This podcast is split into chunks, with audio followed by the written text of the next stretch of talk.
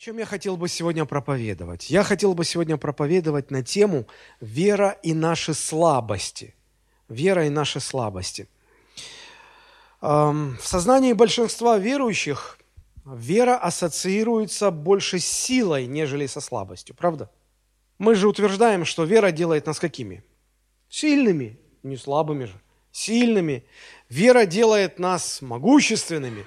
Верой мы побеждаем этот мир – и вот когда мы так говорим, мы автоматически не оставляем никакого места для слабостей в нашей вере. И вроде бы в этом есть своя логика, конечно. Но, знаете, как пастор, я часто разговариваю с а, множеством верующих людей, как в нашей церкви, так и в других церквях. И я вижу, что буквально все верующие, буквально каждый, сталкиваются со множеством трудностей, которые обнаруживают в этих людях, верующих людях, а, их слабости. Поговоришь с одним человеком, у него одни трудности, поговоришь с другим, у него другие.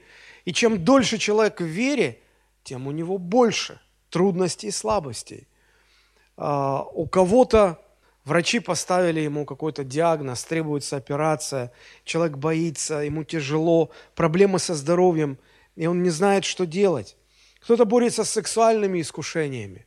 Об этом не так уж и легко подойти к пастору и сказать, пастор, у меня вот с этим проблемы.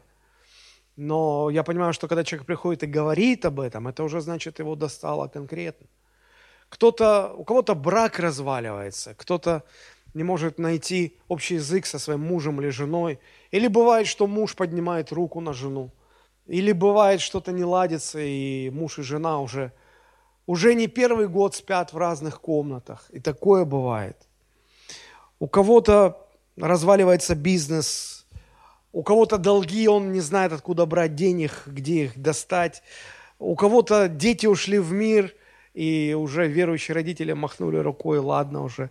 Кого-то подставили, кого-то обидели, кто-то сам теряет веру, уже не знает, как справляться с трудностями – и я всегда думаю, ну, пастору нужно иметь крепкую нервную систему, потому что, чтобы все это выслушать, пропустить через сердце, дать какой-то совет, что-то, ну, даже, может быть, никаких советов не давать, а просто выслушать это, помолиться за каждого, это уже нужно каким-то быть крепким. А надо понимать, что пастор тоже человек. И плюс еще а, на пасторов атаки более сильные, сложные, и ему самому трудно, и часто бывает, что у пастора нет своего пастора. Он формально может есть, а по факту так, что вот прийти кому-то поплакаться в жилетку. К своим овечкам плакаться в жилетку не придешь. Они испугаются, они соблазнятся, они потом еще кусать начнут своего пастора. Вот. И такое бывает. По-разному бывает. Я знаю массу верующих, которых трудности и слабости буквально раздавили – они потеряли веру в Бога, они ушли из церкви, они оставили свое служение, потому что, потому что ну, не справились, не справились со своими слабостями. Я знаю пасторов, которые оставили свое пасторское служение, потому что больше не смогли. И гораздо меньше я знаю случаев, когда трудности и слабости помогли человеку стать сильнее и больше доверять Богу, в трудностях, которые укрепили э, этих верующих в доверии к Богу. я понял одну простую вещь. Наши трудности и наши слабости, они могут либо разрушить нашу жизнь, либо укрепить нас э, в еще большем доверии к Богу. И мне кажется, что настало время разобраться в этом вопросе. Вера и наши слабости. Я не хочу разбиться в вере. Я не хочу потерпеть кораблекрушение в вере. Я хочу постоянно расти в доверии к своему Господу. Поэтому надо разобраться. Итак, вера и наши слабости. Первое, что нужно понять, это то, что вера не делает человека совершенным и не приводит верующих к совершенству. Нет. Верующий человек – это не супермен, которому неведомы трудности, он не знает, что такое страх, отчаяние, проблемы. Вера не избавляет никого от проблем. Задумайтесь, у вас может быть очень сильная вера – и очень трудная жизнь, очень тяжелая жизнь. У вас может быть очень крепкая вера, но при этом много слабостей в характере. Как же соотносится вера с нашими слабостями? Какие есть там закономерности? Разобраться вот в этой э, истории, в этой ситуации нам поможет пример из жизни Авраама. Вернее, даже два примера. А кто помнит, как назван Авраам в Священном Писании? Он назван отцом всех верующих. Что это значит? Если он отец всех верующих, то на нем, как на примере, явлено все то, что будет проходить и происходить и с э, теми, кто будет верить после него, правда? То есть, э, глядя на жизнь Авраама, изучая его жизнь, можем увидеть, что э, подобные вещи будут случаться и с нами. И на примере Авраама мы можем учиться, как нам справляться с этими вещами. И вот хотя он был отцом всех верующих, казалось бы, он должен был бы быть самым примерным верующим, самым первым из всех верующих. Но все-таки в жизни Авраама было столько пикантных моментов, за которые, наверное, стыдно ему самому, и даже стыдно нам, когда мы читаем, что с ним происходило.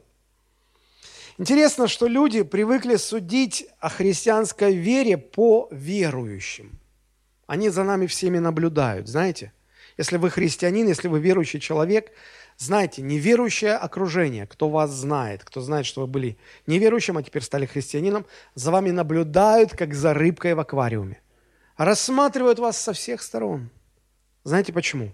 Они по вашему поведению хотят понять, какова ваша вера. И вот люди, наблюдая, смотрят, если хороший человек, если человек достоин, значит и вера хорошая, и вера достойная. И наоборот, если верующие со слабостями, с недостатками, тогда их вера не стоит внимания. И в этом тоже есть своя логика. Но, друзья, один, один мудрец как-то сказал, нам следует познавать людей через истину, но не истину через людей. Когда мы, наблюдая за людьми, пытаемся понять, что есть истина – мы, мы никогда не придем к познанию истины. Потому что все люди несовершенны. Нам не на людей надо смотреть, если мы хотим познать истину.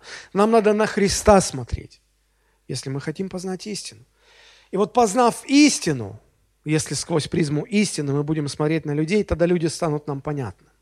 Изучайте людей через истину, но не истину через людей. Очень интересный момент – все это потому, что вера оставляет место для человеческой слабости. Все равно, каким бы ни был идеальным христианин или верующий, все равно где-то что-то будет не так. Где-то он будет несовершен, где-то будет у него слабость. И вот сегодня мы постараемся понять, почему это так, почему Бог допускает слабости э, и трудности в нашу жизнь.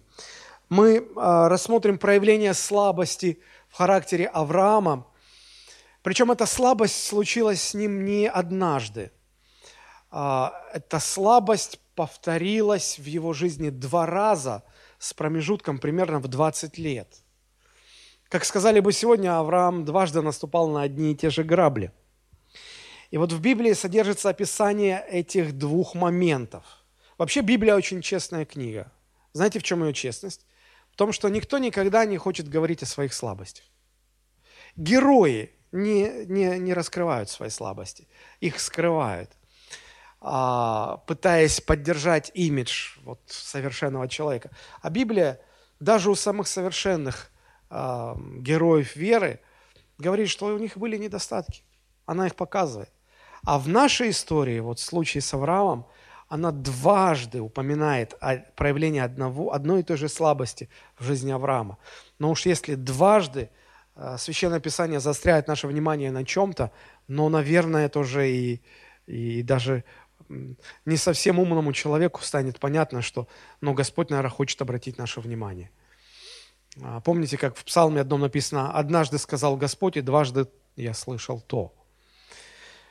Так вот, а, одна история находится в книге «Бытие», 12 глава, и почти точная копия этой истории находится также в «Бытие», 20 глава разность во времени между этими случаями примерно 20 лет. А, давайте мы попытаемся, мы прочитаем историю с 12 главы и попытаемся порассуждать и понять, что же Господь хочет нам сказать и чему научить нас. Итак, Бытие 12 глава мы прочитаем с 10 по 20 стихи. «И был голод в той земле, и сошел Авраам в Египет пожить там, потому что усилился голод в земле той. Когда же он приблизился к Египту, то сказал Саре, жене своей, «Вот я знаю, что ты женщина прекрасная видом, и когда египтяне увидят тебя, то скажут, «О, это жена его!» и убьют меня, а тебя оставят в живых. Скажи же, что ты мне сестра, дабы мне хорошо было ради тебя, и дабы жива была душа моя через тебя». И было, когда пришел Авраам в Египет, египтяне увидели, что она женщина весьма красивая. Увидели ее и вельможи фараонова, и похвалили ее фараону. И взята была она в дом фараона. И Аврааму хорошо было ради нее. И был у него мелкий скот, и крупный скот, и ослы, и рабы, и рабыни, и лошаки, и верблюды. Но Господь поразил так тяжкими ударами фараона и дома его за Сару, жену Авраамову. И призвал фараон Авраама и сказал, что ты это сделал со мной? Для чего не сказал мне, что она жена твоя? Для чего ты сказал, она сестра моя? И я взял было ее себе в жену. И теперь вот жена твоя, возьми ее и уходи. И дал о нем фараон повеление людям, и проводили его, и жену его, и все, что у него было. Мне кажется, эта история слабости в жизни Авраама помогает нам понять, в чем заключается суть веры, что значит быть верующим человеком. Если наша вера делает нас сильными, то где место слабостям? А если вера допускает слабости, то в чем смысл, для чего их допускает Бог? Давайте э, об этом поразмышляем. Но первое, что, наверное, бросается в глаза, что очевидно, это то, что слабости э, в жизни человека неизбежны. Первое, о чем мы будем говорить, это неизбежность слабостей. Вы скажете, ну а где же это очевидно? Ну смотрите, мы читаем с 10 стиха. «И был голод в той земле». В какой той земле?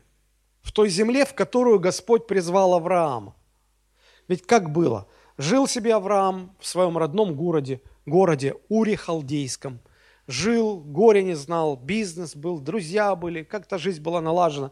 И вот Господь является, говорит, Авраам, а, выходи из своего города и иди в землю, в которую я дам тебе а, во владение, от тебя произведу великий народ, в тебе благословятся все племена земные. Авраам пошел. Знаете, как мы говорим? Лучше быть там, где там, куда тебя Бог послал, чем там, где тебе кажется безопасно и хорошо. И мы как-то инстинктивно предполагаем, что если Бог нас куда-то направляет, то Он там и позаботится обо всем.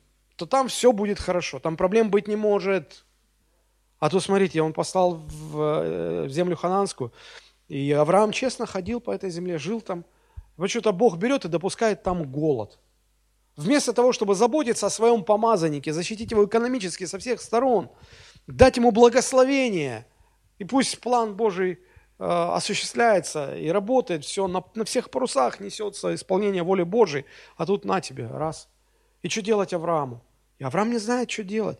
Смотрите, как, что он решает. «И сошел Авраам в Египет». Сошел, это не в том плане, плане что он где-то на второй полке в купе лежал, потом спустился на первую. Просто географически земля хананская выше, а Египет ниже. И поэтому он сошел вниз, в Египет. В Египте не было голода, в Египте э, было все хорошо, процветание. Вот. Ну, можно разве судить Авраама за такое решение? Ну, наверное, нет. Кто бы из нас не поступил бы примерно так же? Наверное, да. Рыба ищет где глубже, человек ищет где лучше. Вот вы мне помогаете проповедовать уже. Но когда Авраам спускается в Египет, уходит из земли, э, в которую Господь его призвал, с Авраамом начинают случаться одна проблема за другой, одна за другой. Зачем? Почему? Почему Авраам попадает в эти трудности? Э, я вам напомню, что за трудность. Во-первых, случился голод, и пытаясь решить проблему голода, Авраам уходит из земли своего призвания. Решил вроде проблему, но решил. Потом приходит в Египет и понимает, что у него жена красивая, и там ему может грозить смерть, потому что обычаи такие были в то время. И он думает, надо схитрить, скажу, что она моя сестра. Вроде бы показалось, решил проблему. Вот. Дальше он понимает, что фараон ее берет себе в гарем, и дальше все. Как ты? Ну вот себя поставьте на место Авраама, а свою жену на место Сары. И вам проблема с голодом в, в Ханаане покажется вообще детским лепетом. И он уже не знает, что делать. Он Казалось бы, одна трудность за другой, одна трудность за другой. Для чего, Господи? Почему ты так делаешь? Почему бы тебе не заботиться о твоем помазаннике и не устраивать его жизнь? Все дело в том, что, знаете, как кто-то однажды очень точно подметил, нам всем хотелось бы, чтобы Бог работал с обстоятельствами нашей жизни и устраивал их так, чтобы нам жилось гладко, сладко, легко и весело. И мы забываем, что Бог в первую очередь работает не с обстоятельствами нашей жизни, а с нами самими, с нашей душой, чтобы подготовить нас к жизни вечной. И во вторую очередь заботиться о, об устройстве нашей земной жизни. Это важно понимать, если мы это упускаем из виду, тогда трудности нам кажутся бессмысленными – но Бог помещает нас в трудные обстоятельства, потому что именно в этих трудных обстоятельствах что-то начинает происходить с нашей душой. Мы чувствуем напряжение, мы чувствуем давление, мы чувствуем себя как кусок глины, который положили на кружало и начинают раскручивать и мять. И вы думаете, ага, стоп, стоп, стоп, у меня голова кружится, я так на это не подписывался. Я верил, что Господь меня ведет в землю обетованную, и все будет круто, там будет мед из скалы, молоко с небес капать. А тут как бы мне тяжело. И Бог допускает в нашу жизнь трудные обстоятельства для того, чтобы работать над нашей жизнью, чтобы мы могли возрастать в вере. И для этого Бог помещает нас в такие обстоятельства, которые требуют от нас большей веры, чем у нас есть на данный момент. Вот задумайтесь. Бог допускает в вашей жизни трудные обстоятельства, в которых от вас требуется больший уровень доверия Богу, чем тот, который у вас есть в, данном, в данный момент. Мы верующие люди, мы привыкли ну, доверять Богу. У нас есть какие-то наезженные колеи, в которых нам несложно. Мы уже научились там доверять Богу. У нас, я думаю, что мало кто из верующих сейчас переживает, попадет он на небеса или не попадет. Мы верим, нам не трудно в это верить. Вот. Но все-таки в нашей жизни появляются какие-то моменты, какие-то ситуации, которые от нас требуют большего доверия Богу, а мы вот здесь пока не можем. Мы пока еще Богу не доверяем. Зачем Богу это нужно? Чтобы мы могли возрастать в вере – Наша подготовка к небесам в основном заключается в том, чтобы э, увеличивалась наша вера, возрастала наша вера, чтобы мы научились доверять Богу сегодня больше, чем это было вчера, а завтра, чтобы мы доверяли Ему больше, чем мы доверяем сегодня. Бог как бы растягивает нашу веру, помещая нас в трудности, допуская экономические кризисы, позволяя, чтобы нас предавали, подставляли, позволяя нашему бизнесу разориться или же позволяя какой-то болезни появиться в нашем теле и так далее, и так далее, и так далее. И, и мы понимаем, что вот они трудности, вот они к нам пришли, и так страшно становится. Друзья говорят, ничего, Господь поможет. А мы аж злиться начинаем. Ага, вам легко говорить, это же не у вас рак обнаружили. А вам легко говорить, это же не у вас бизнес развалился. И нам страшно, мы вроде понимаем, надо доверять Богу, что Господь как-то все устроит, а, а вот не получается. Попадали в такую ситуацию? Конечно, тяжело, и ты не знаешь, что делать. И мы не справляемся своими силами, не получается. Не получается. И мы даже не справляемся с помощью того уровня веры, который у нас уже есть. Просто не выходит.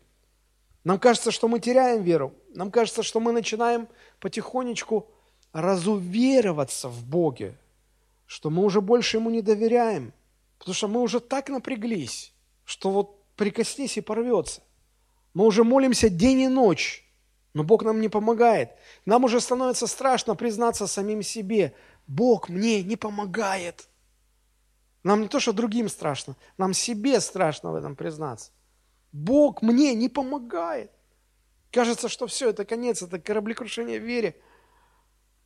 Ты так думаешь, думаешь, а потом ты вспоминаешь, подожди, но, но ведь Бог же все контролирует. Но ведь Христос же говорил, не две ли малые птицы продаются за сари, а у вас все волосы на голове посчитаны. Вот уверен, что никто из вас не знает, сколько у вас волос на голове. Даже если бы вы считали, сбились бы. Хотя некоторым не трудно. Но все же. А вот Господь знает все. Все до одного. Господь четко дозирует различные ситуации. Вот представьте, Он управляет всеми параметрами жизни. И вот Он, дозируя эти, это бесчисленное количество разных факторов, создает вокруг вас такие трудные ситуации, никто не будет спорить, трудные ситуации, которые вас напрягают, которые обнаруживают ваши слабости. И вам так нехорошо, вам так тяжело. Вы думаете, ну как? Если он все контролирует, то почему он не помогает? Читаете в первое послание Коринфянам, что Бог не дает сверх меры, что при искушении даст и облегчение, не даст сверх сил. И вроде кажется хорошо. Ну, вроде да, но как-то должно. А потом молишься, молишься опять, и, и ничего не происходит. Ничего не происходит. Становится хуже только. Чем больше молишься, тем хуже становится. И что мы начинаем делать? Мы начинаем роптать на Бога. Мы где-то начинаем обижаться, говорим, Господи, что тебе, тяжело, что ли? Нет, я же знаю, что тебе не тяжело.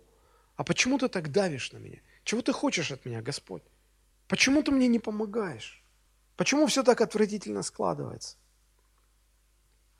И вот Авраам мог бы тоже так рассуждать, потому что, ну смотрите, если бы голод случился в Уре Халдейском, то там у Авраама есть друзья, там как-то, ну, какие-то ходы есть, там можно у кого-то занять, кто-то поможет. А представьте, когда ты живешь в земле, где нет ни друзей, нет никаких, ну, вот, ну вот ничего, ты только на себя можешь рассчитывать, тебе никто не может взаймы дать. И, и это только усугубляло положение Авраама. Очевидно, что Аврааму нужен был какой-то новый уровень веры, чтобы довериться Богу вот в этой новой ситуации. Этого еще не было в его жизни, и вот ему нужно научиться доверять Богу, а не получается. Он еще никогда не доверял. Ему нужно выработать эту веру. Вот, наверное, можно было бы сказать, что духовный рост – это это наше возрастание в практическом доверии Богу, в тех новых сферах нашей жизни, где мы еще никогда не были раньше, и где мы еще никогда Богу раньше не доверяли. Был ли Авраам по-настоящему верующим человеком? Конечно. Он верил, он был искренен.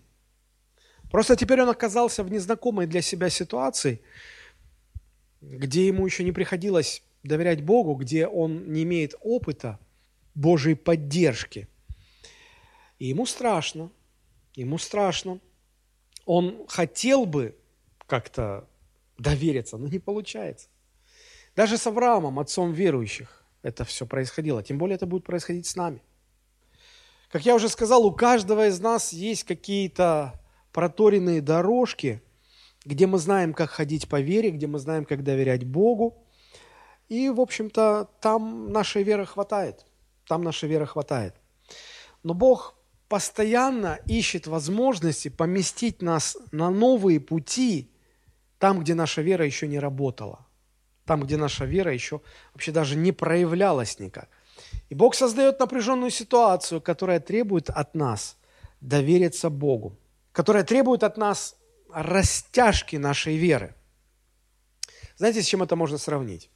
Когда вы начинаете ходить э, в спортзал, но вы никогда не ходили и вдруг решили. Вот, и там начинает вами заниматься тренер. И он заставляет вас делать упражнения, после которых вы приходите домой, и вы начинаете обнаруживать в себе, что у вас есть мышцы, о существовании которых вы раньше никогда даже не подозревали. Что они никогда не были задействованы. А теперь они болят, да болят так, что ты уж просто вот ты, тебе пошевелиться, в машину сесть сложно, из машины выйти тяжело – Почему? Раньше никогда эти мышцы у вас не напрягались. Стабильная такая нагрузка, лежание на диване на скорость перед телевизором. Вот, и все хорошо. А тут вы попали, и, и у вас как-то все начинает болеть, вам тяжело, вам неуютно. Вы думаете, может, в следующий раз не пойти в зал? А, ну, в зал вы можете не пойти. Но когда Господь начнет вас тренировать, когда Господь начинает, начнет растягивать ваши мышцы, вы уже не сможете уйти. Он вас достанет везде. И Он будет направлять вас в такие ситуации, где те мышцы вашей веры, которые никогда не были еще задействованы, Он начнет их задействовать. И вам будет больно, вам будет тяжело. Вот так же было с Авраамом, когда он пытался решить проблему голода, убегая в Египет. Заметьте, что Бог не... Это не было Божьим решением. Да? Пришел голод, и Бог говорит, ну, пересиди пока в Египте. Нет, Бог не говорил ему уходить. Это было решение Авраама. Бог его направил в землю, в землю ханаанскую и сказал, будь там, ходи там, что бы ни было, будь там. И когда Авраам сбегает в Египет, что это как недостаток веры? Что это как недостаток доверия Господу? Есть привычные ситуации для Авраама, где он Богу доверяет. Есть, их много. Но вот эта ситуация для него оказалась новой, необычной. И когда мы сталкиваемся с необычной ситуацией, мы, прежде чем начнем доверять Богу, мы пытаемся решить все своими силами. Правда же? И вот когда только мы перепробуем все, что возможно, нам приходит в голову гениальная мысль. О, ну что, остается только молиться. Почему бы не делать это с самого начала? Потому что у нас есть неистребимая склонность в трудностях полагаться сначала на себя, на свои силы. И вот Авраам прибегает к простым человеческим методам. Нужно пересидеть в Египте, пока голод закончится. Ну а, а что делать-то? Надо что-то как-то решать. И вот Авраам попадает в Египет, и там в Египте его вера подвергается еще большему испытанию. Мы с вами тоже верующие люди, мы верим в Иисуса Христа. И у нас, наверное, ну, тоже есть свои проторенные дорожки, где мы доверяем Богу, где мы не, сомневаемся в Боге. Но все-таки у каждого из нас есть те сферы, в которых мы Богу еще не научились доверять. Этих сфер очень много. И Бог будет в свое время допускать нас в нашей жизни обстоятельства, в которых от нас будет требоваться новый уровень своей веры, новый уровень доверия Богу. И всякий раз, когда в этих трудных ситуациях мы будем поступать по плоти, по-человечески, не по-божьему, мы будем проигрывать. И Бог будет ждать, ну хорошо, ну давай, ну Бог дождется, пока мы исчерпаем все свои возможности и силы. И когда нам будет не на что же опираться, кроме как на Господа, Господа одного. И вот эта история Авраама, она должна нас научить возрастать в вере там, где мы еще не доверяли Богу, не научились доверять Богу. И вот эта вот ситуация, она в самом начале она была связана со страхом Авраама. Авраам испугался, что он просто в голод не сможет прокормить свою семью. Скажите, есть ли здесь мужчины, которые хотя бы один раз в своей жизни переживали этот страх, что вам вы боитесь, что вы не сможете обеспечить свою семью? Конечно. И вам надо было как-то решать этот вопрос. И Авраам не стал молиться, не стал просить Бога, не стал как-то с Богом решать этот вопрос. Он решил его по-человечески. Он положился на себя. Пойду поживу в той земле, где голода нет, где все хорошо. Ему казалось, что он там все, все справится, у него все получится. Но на самом деле там оказались новые, новые, новые проблемы. В конечном итоге он был вынужден вернуться назад. Мы об этом прочитаем. Бытие 12 глава с 14 по 16 стихи. «И было, когда пришел Авраам в Египет, египтяне увидели, что а, Сара – женщина весьма красивая. Увидели ее и вельможи фараоновы, и похвалили ее фараону. И взята была она в дом фараонов. И Аврааму было хорошо ради нее, и был у него мелкий, крупный скот, и ослы, и рабы, и рабыни, и лошаки, и верблюды. Мне вот всегда, когда я читаю эту историю, мне, я пытался понять, как Авраам так легко мог согласиться просто вот отдать свою жену, договориться так с ней. Вот. Но все дело в особенностях, в обычаях, которые были тогда на Востоке. Дело в том, что если какой-то чужак приходил в город или в страну, и рядом с ним была красивая женщина, если узнавали, что эта красивая женщина его жена, то то чтобы завладеть этой женщиной, взять ее себе в жены, а для них было совершенно нормально убить этого человека и забрать жену. Это не было преступлением, это не считалось чем-то предосудительным. Нормальный кавказский обычай. Помните, как приключения Шурика? А невеста сама хочет, чтобы ее украли. А в соседнем кишлаке украли члена партии. Вот. Восток – дело тонкое. Но если это был брат этой женщины, то с братом обязательно договаривались бы. Брату дали бы выкуп, и брату было бы хорошо. И женщина вышла, да, и еще вот наварился бы, заработал. И Авраам поэтому, узнав все эти обычаи, говорит, слушай, давай скажем, что ты сестра моя, потому что ты-то женщина красивая, они увидят это, убьют меня. И как весь Божий план-то дальше пойдет? Поэтому давай так. Смотрите, он опять сталкивается с трудностью, вместо того, чтобы как-то с Господом, ну, довериться Господу, довериться Господу, он пытается по-своему, по-человечески это решать. И что становится лучше? Становится только хуже. Но смотрите, смотрите, что получается. Авраам, наверное, рассчитывал, что если он скажет, что он ее брат, то с ним начнут договариваться, а потом пока уже там он выиграет время, пока будет договариваться, Авраам что-то придумает, они, может быть, убегут. Но оказалось, что обратил внимание на нее сам фараон. А фараон это как император, понятно, он ни с кем не договаривается. Он, если что-то хочет, он просто приходит и берет. И вот э, Авраам как-то видит уже, что Сару уже взяли, записали в гарем фараона. Тут еще другой момент, потому что на тот момент царе было 65 лет – ну да, потому что мы в нашей культуре, в нашем-то времени мы понимаем, а как Саре в 65 лет удавалось так хорошо выглядеть, что ей могли заинтересоваться мужчины. Тогда ни косметики такой не было, ни тебе спа-салонов, ни этой а, антивозрастной индустрии. В наши-то дни мы понимаем, что в 65 лет женщина уже не столько персик, сколько... Это как в анекдоте, помните про картину, что да, со временем картина девушка с персиками превращается в картину «Бабушка с курагой». Вот. И, наверное, это объясняется тем, что в то время люди жили заметно дольше. Вот Авраам умер, когда ему было 175 лет. А когда Бог пообещал Аврааму, что у него родится сын, Аврааму было 75 лет. Саре 65, соответственно, лет.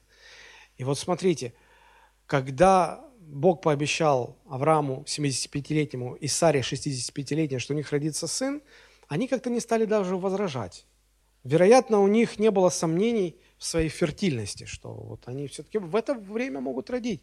По факту э, сын-то родился через 25 лет, поэтому через 25 лет они уже стали сомневаться.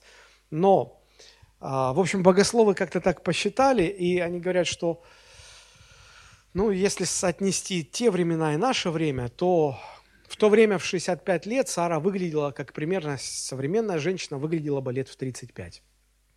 Ну и в 35 еще можно быть. Это все-таки еще персик, а не курага. Вот. И поэтому, конечно же, Авраам переживал. Ну, как бы там ни было, действительно, фара... ну, Сарой заинтересовались. И причем кто? Фараон. И когда Авраам это увидел, он, он понял, что его план разрушен, никто с ним договариваться не будет, никто ему выкуп давать не будет. Все стало еще хуже. Фараон-то ничего не подозревает. И вот прямо на твоих глазах твою жену берут и просто ведут в спальню, а ты ничего не можешь сделать. Ну что ты фараону запретишь? Или там одиночный пикет устроишь? Это же фараон. И, и Авраам понимает, ну, ну все, все. Что-то с момента, как мы ушли из Ханаана становится только хуже и хуже. Думалось так, ну вот, про проблему голода есть хитрость, можно сбежать. Проблема с угрозой жизни есть хитрость. Можно сказать, что Сара, моя сестра, она, в общем-то, и была его сестрой. Потому что, когда эта история повторилась в Бытие 20 главе, то там а, Авраам другому царю объясняет и говорит, ну она правда моя сестра. Посмотрите, это 20 глава, стих 12.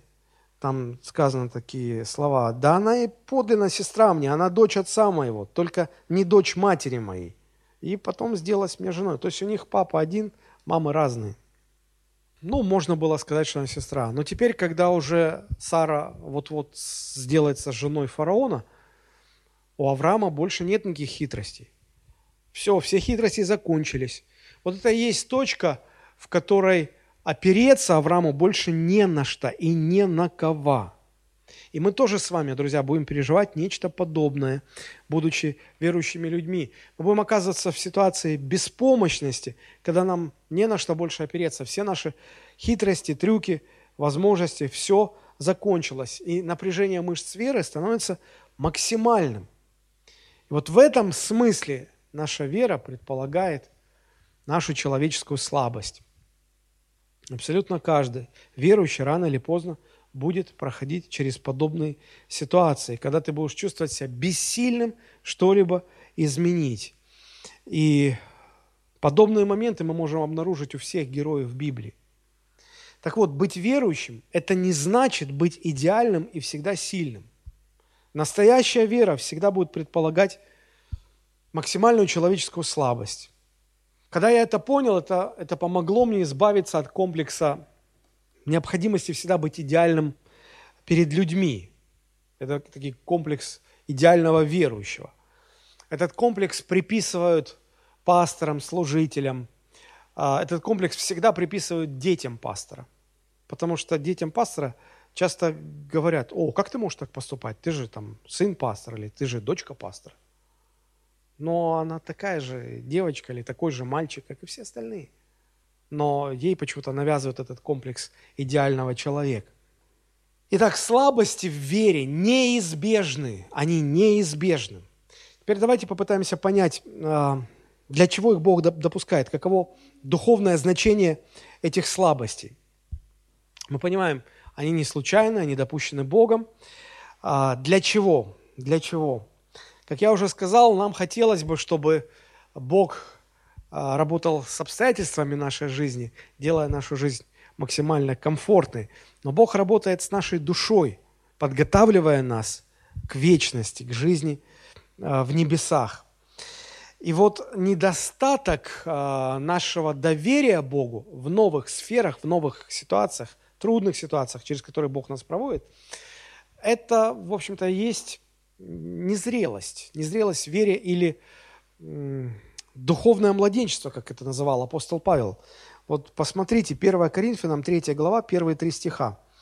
Он говорит такие слова. «Я не мог говорить с вами, братья, как с духовными, но как с плотскими, как с младенцами во Христе. Я питал вас молоком, а не твердой пищей, ибо вы были еще не в силах, да и теперь не в силах еще, потому что вы еще плотские». А дальше он объясняет, а как он это понял?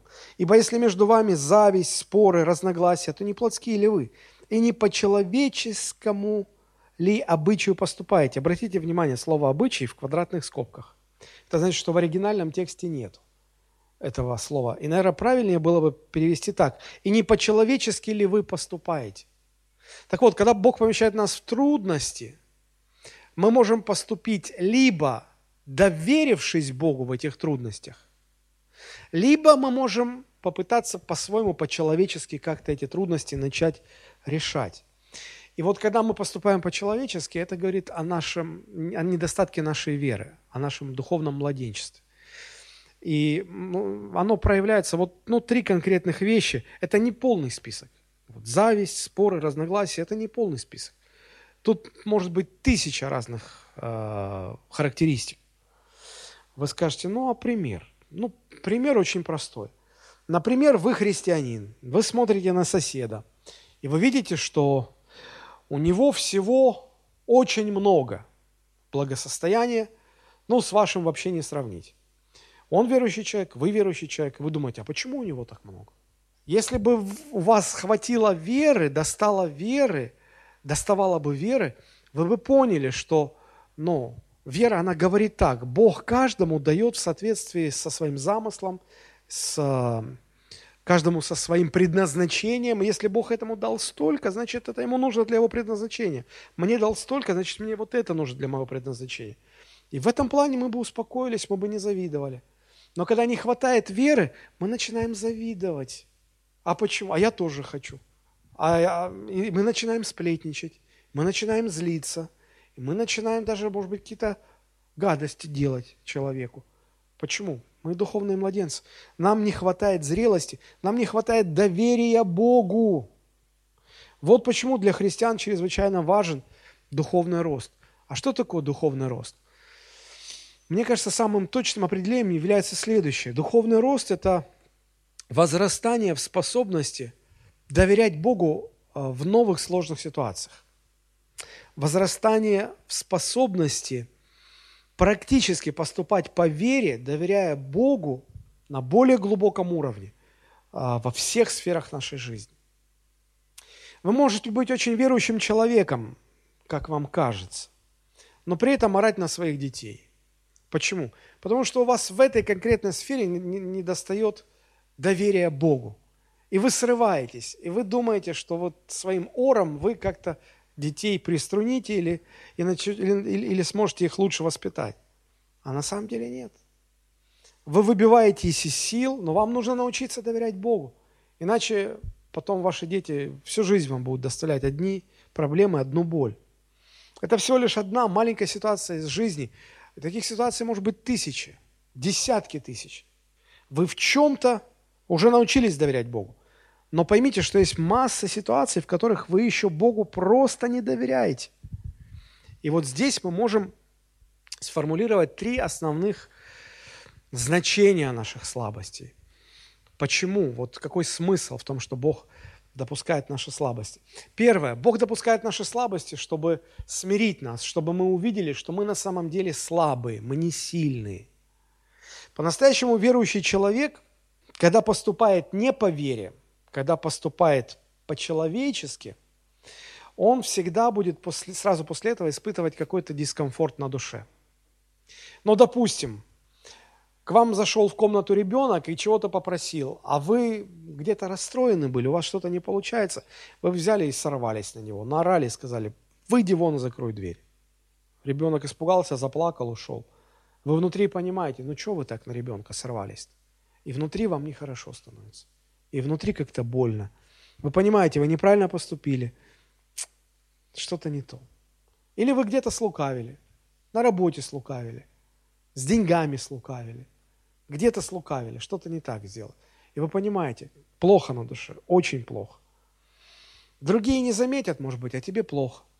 Вы поступили не по духу, вы поступили по-человечески, и вам нехорошо. Вы чувствуете свою слабость, вы понимаете, вы проявили слабость, и вам нехорошо. Вот в этом смысле слабости нас смиряют. Попробуйте себе представить, как чувствовал себя Авраам, когда видел, как его Сару забирают в гарем фараона. Библия это не описывает, но э, мы можем себе представить, просто поставить себя на место Авраама.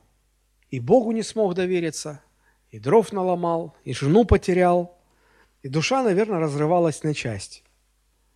Похожее состояние мы видим у апостола Петра, когда после ареста Христа Петр три раза отрекается от своего учителя, помните? Просто стыдясь признать себя своим учеником. Раньше ему не было это трудно. Перед толпой, перед всеми он признавал, да, я его ученик, гордился даже этим. А тут он попадает в новую ситуацию, и ему прямо в глаза там женщина так вот смотрит и пальчиком показывает. Ой, ты был с ним. Ну что трудно признаться. А другая ситуация. А тут уже боится, что, может, его арестуют и его казнят. И он такой, да, да вот тебе крест, не знаю этого человека. Помните, он три раза так отрекся, а Христос его предупреждал, он сказал, ты три раза отречешься, и когда после третьего раза пропоет дважды петух, ты вспомнишь. И вот Петр третий раз отрекается, и он слышит петух поет. Смотрите, Матфея 26 глава 73 стиха. Немного спустя подошли стоявшие там и сказали Петру, точно и ты из них, ибо и речь твоя обличает тебя.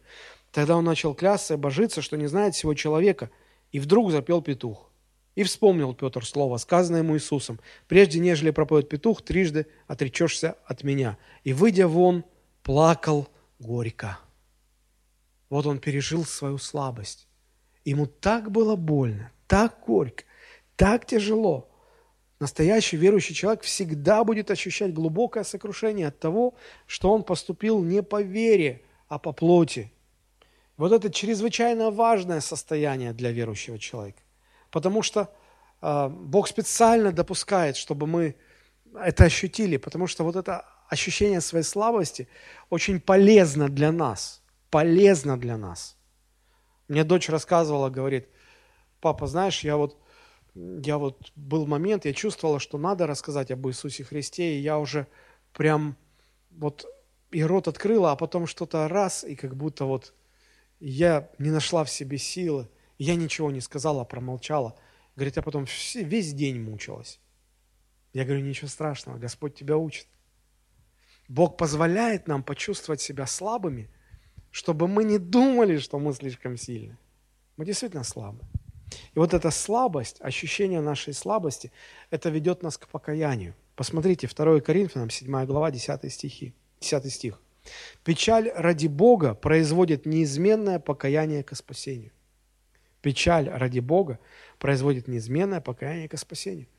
И Петр, вот эта горечь, она его привела к покаянию. И Бог поработал в Петре. И Бог поработал в сердце моей дочери.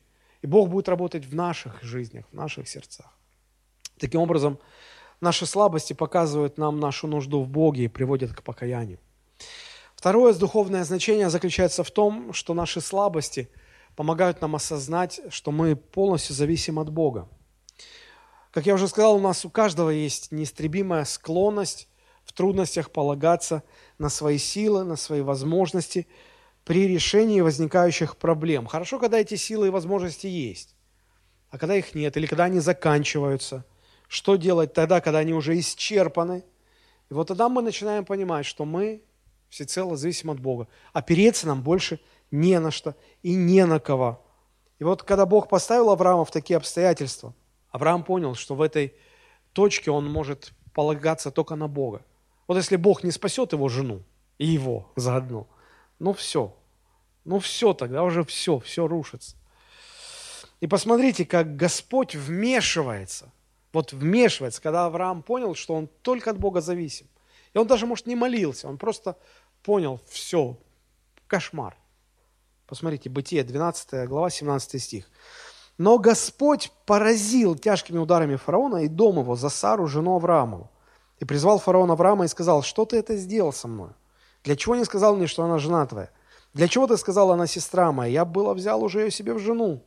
И теперь вот жена твоя, возьми ее и пойди. И дал о нем фараон повеление людям, и проводили его, и жену его, и все, что у него было.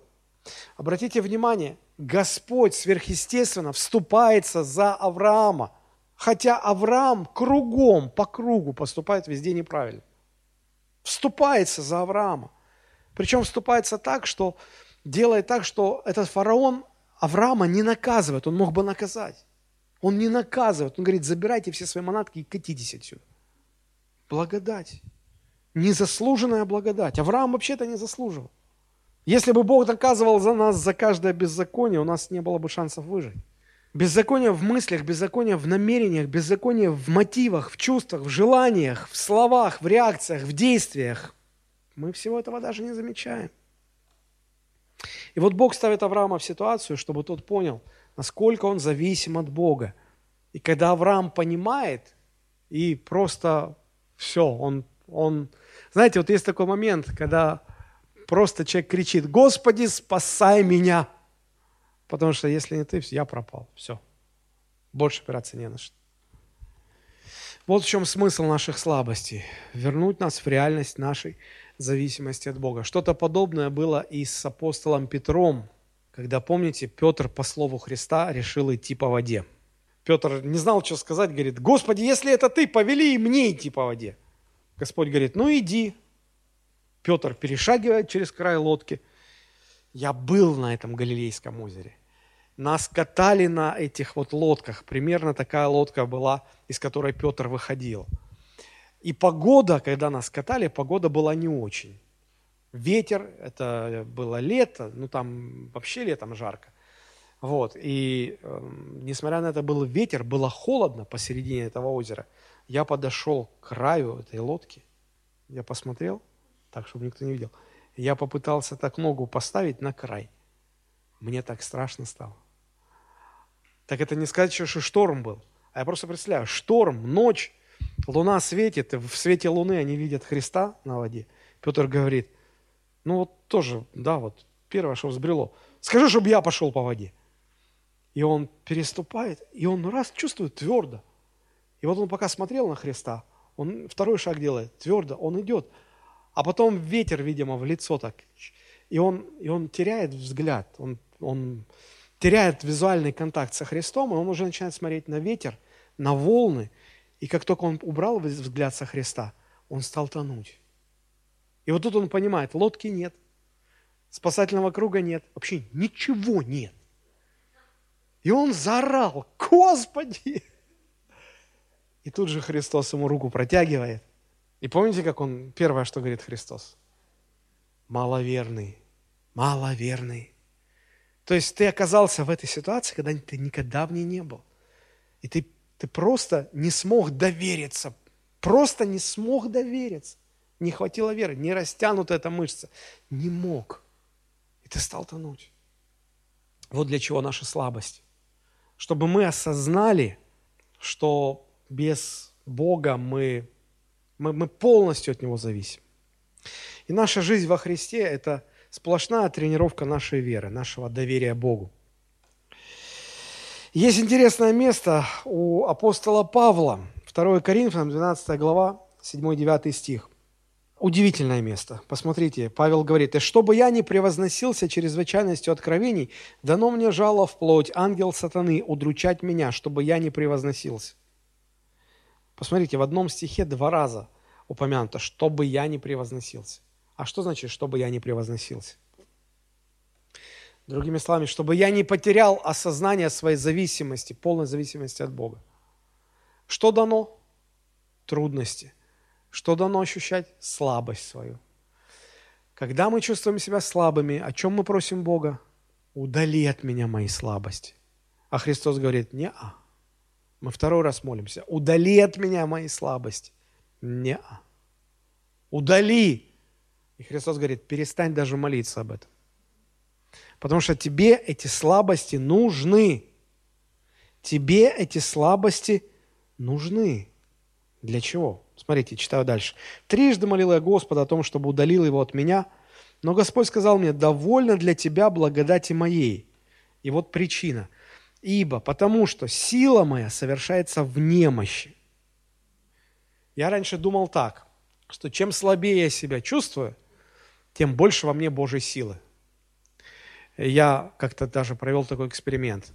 В момент э, ощущения себя наиболее слабым – неспособным ни к чему, я пошел молиться за исцеление человека. Мне казалось, что ну вот, чем больше я себя чувствую слабым, тем больше во мне проявится сила Божья. И вот помолившись за человека, он тут же исцелится. Каково же было мое удивление, когда с человеком ничего не произошло. Ни, ни в тот момент, ни после. Я расстроился, я не мог понять, почему. Я долго-долго размышлял и, и не мог прийти к пониманию. Но когда я перечитывал снова это место, я увидел, что все очень просто. Посмотрите, Господь сказал мне, довольно для тебя благодати моей, ибо сила моя, что делает? То есть, когда ты слаб, тогда и только тогда в тебе работает моя сила. Работает в тебе моя сила. Моя сила тебя преобразовывает, тебя преобразовывает. Потому что как только ты не чувствуешь себя зависимым от Бога, как только ты чувствуешь, что ты на коне – Бог не может к тебе подступиться, чтобы работать над тобой. Конь мешает. Поэтому Господь коня в сторону, ты бабахаешься пятой точкой на твердую землю, ты чувствуешь больно, ты чувствуешь слабость. Господь говорит, ну, начнем. И тогда сила начинает совершать работу. И мы меняемся. Пока мы на коне, пока мы не чувствуем себя зависимыми от Бога, Бог хотел бы, но он, мы не можем ничего, он не может ничего сделать. Когда Павел это понял, смотрите, даже Павлу, сильному апостолу Христову, нужно было это понять. Когда это Павел понял, он сказал, «Ха, ну раз так, тогда я буду гораздо охотнее хвалиться своими немощами, своими слабостями. Для чего? Чтобы сила Божья работала в моей душе. Потому что для настоящего христианина нет большего благословения, чем осознавать, что Бог работает над моей душой. что Бог работает над моей душой. Это самое-самое большое благословение. Вот как наши слабости возвращают нас в осознание полной зависимости от Бога. И третье значение. Наши слабости открывают нам возможности для роста. Если вы начнете читать Бытие 13 главу, 14 главу, 15 главу, 16 главу, вы увидите, как после этой... А что там произошло? Авраам, когда его фараон выгнал, он вернулся к себе. Давайте мы прочтем Бытие 13 глава, первые четыре стиха. «И поднялся Авраам из Египта, сам и жена его, жена его, и все, что было у него, и Лот с ним на юг». То есть из Египта он вернулся опять к себе. «И был Авраам очень богат скотом, обзавелся, видимо, там, и серебром, и золотом, и продолжал он переходы свои от юга до Вифиля, до места, где прежде был шатер его между Вифилем и между Гаем, до места жертвенника, который он сделал там в начале, и там призвал Авраам имя Господа. Короче, он возвращается обратно, туда, откуда он ушел в Египет. И вот дальше, если у меня просто времени нет, дальше Авраам делает правильные шаги, доверяет Богу, правильно делает. То есть, смотрите, наши слабости – если мы через них проходим и позволяем Богу работать в нас, они выводят нас на новый духовный уровень. Поэтому наши слабости, они открывают нам возможности для духовного роста. И после этого мы начинаем поступать уже правильно. Правильно, правильно, правильно, правильно. И вот в 15 главе Господь уже заключает с Авраамом завет. Бог не заключил с Авраамом завет сразу, когда его призвал. Бог поработал над его душой – и потом, когда Авраам уже где-то подрос, Бог заключает с ним завет. После периода наших слабостей, когда Божья, работа, Божья сила поработала в нас, мы становимся более зрелыми. И это проявляется в наших последующих жизненных победах. И тогда нам Бог поручает что-то большее, что-то большее. То же самое было у апостола Петра, вспомните. Когда Петр предал Христа, и потом Петр встречается со Христом после его воскресения. У них разговор, когда три раза Иисус спрашивает, Петр, любишь ли ты меня? И Петр говорит, люблю. И что, что поручает э, ему Христос? Он говорит, паси овец моих. То есть Бог доверяет ему церковь. Кому? Предателю? Нет. Человеку, который прошел через трудности, через слабости. Они его не раздавили, как Иуду, потому что Иуда тоже предал. Но он неправильно а, ну, он, он не доверился Богу. Он, он пошел и удавился. А Петр выдержал это. И Христос доверяет свою церковь не столько человеку, предавшему его, сколько человеку, который прошел через слабости, и эти слабости укрепили его, сделали еще более сильными. Поэтому, если вы сейчас проходите через свои трудности, через свой период слабости, знайте, что Бог работает над вами. Однажды это закончится. После этого будет время побед. Вот в чем смысл. Итак, мы говорили, что слабости неизбежны, у них есть духовное значение. И в заключении несколько слов о том, что наши слабости все-таки нам нужно их преодолевать. Потому что есть, ну, есть две а, крайности, есть две обочины. Есть люди, которые отказываются признавать свои слабости и всячески их прячут. Говорят, не, у меня нет слабости, я всегда во Христе силен. Это заблуждение, так не бывает. Есть другая крайность, когда человек начинает буквально бахвалиться своими слабостями и говорит, ну вот, я так, я слаб, примите меня такими. Да, пью, да, блужу, слаб я, слаб, как бы и все, и, и радуйтесь тому, что я слаб. Вот я ж не скрываю, я признаюсь. И то, и другое заблуждение, и то, и другое неправильно. Настоящий христианин, когда сталкивается со слабостями, он должен всячески стремиться исправить эти слабости. В этом заключается правильная позиция. Потому что ваши слабости либо разрушат вашу жизнь, либо приведут вас к духовному росту. Чтобы ваши слабости вас не разрушили, чтобы вы не разуверились в Боге, наверное, можно у Авраама здесь увидеть три таких а, важных принципа, которые прослеживаются в его жизни. Во-первых, Авраам, несмотря на все эти трудности, а, не оставил своего посвящения Богу. Авраам, несмотря ни на что, продолжал верить в Божие обетование. Он верил, что от него произойдет великий народ, и в имени его благословятся все народы. И он оставался с Богом, оставался с Богом, оставался с Богом. Сегодня есть верующие, которые, проходя через трудности, прося у Бога помощи и не получая помощь, они говорят, да нет никакого Бога.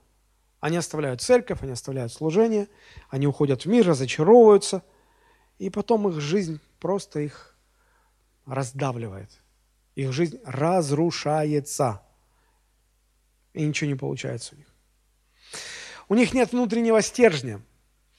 Когда, помните, как у Авакума, и даже если не станет овец в загоне, виноградная лоза не даст плода, я все равно буду славить Господа. Я не уйду, я не уйду, я не оставлю. Я, может быть, где-то не понимаю Бога, но я не брошу, я не оставлю его.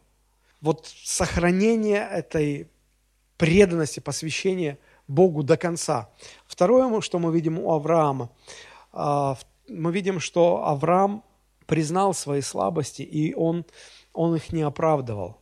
Он понял, э, что он был неправ, и, и он э, ушел от этого, оставил это. Помните, если взять, если вспомнить Петра и Иуду, оба предали, но как они по-разному э, признали свою слабость. Иуда удавился, а Петр побежал ко Христу. Поэтому это вот важно. Это признавая свои слабости, трезво смотрите на них, не оправдывайте их, не отрицайте их. Просто осознайте, что слабости будут, они неизбежны, они нужны, Бог их специально допускает, и надо к этому так и относиться. И третий момент, мы видим, что после всех этих приключений в Египте Авраам возвращается на прежнее место – и сказано, что он возвращается к жертвеннику. Посмотрите, Бытие 13 глава, 1 и 4 стих. «И поднялся Авраам из Египта, сам и жена его, все, что у него было, и лот с ним, шли на юг». И 4 стих. «До места жертвенника, который он сделал там в начале, и там призвал Авраам имя Господа». Если обнаружение слабостей не ведет нас назад к Богу, оно послужит не к укреплению в вере, но к разрушению жизни. Авраам вернулся к поклонению Богу, к жертвеннику. Вот так и многие сегодня, братья и сестры, столкнувшись с трудностями, которые обнаруживают в них их слабости, они не поняли Бога, они потеряли веру, они ушли из церкви, они оставили служение, и потом так и не вернулись ни к Богу, ни в церковь, ни к служению – ни к поклонению, ни к доверию Богу. И это приводит к полному разрушению в жизни. Притча 24 глава, 16 стих, последнее место Писания. Очень сильно, очень важно. Там написано, «Семь раз упадет праведник и встанет, а нечестивые впадут в погибель». Праведник много раз падает, но всякий раз он встает. Нечестивый падает, но уже не встает не возвращается к Богу, не возвращается к поклонению, не возвращается к жертвеннику. Поэтому, друзья, все мы будем проходить через трудности, они будут открывать наши слабости.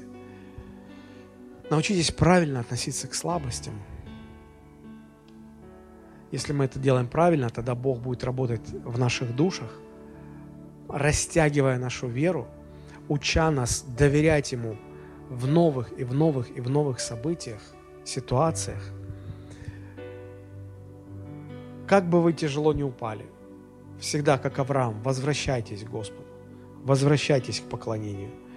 Праведник падает, но всегда встает. Кто не встает, тот погибает.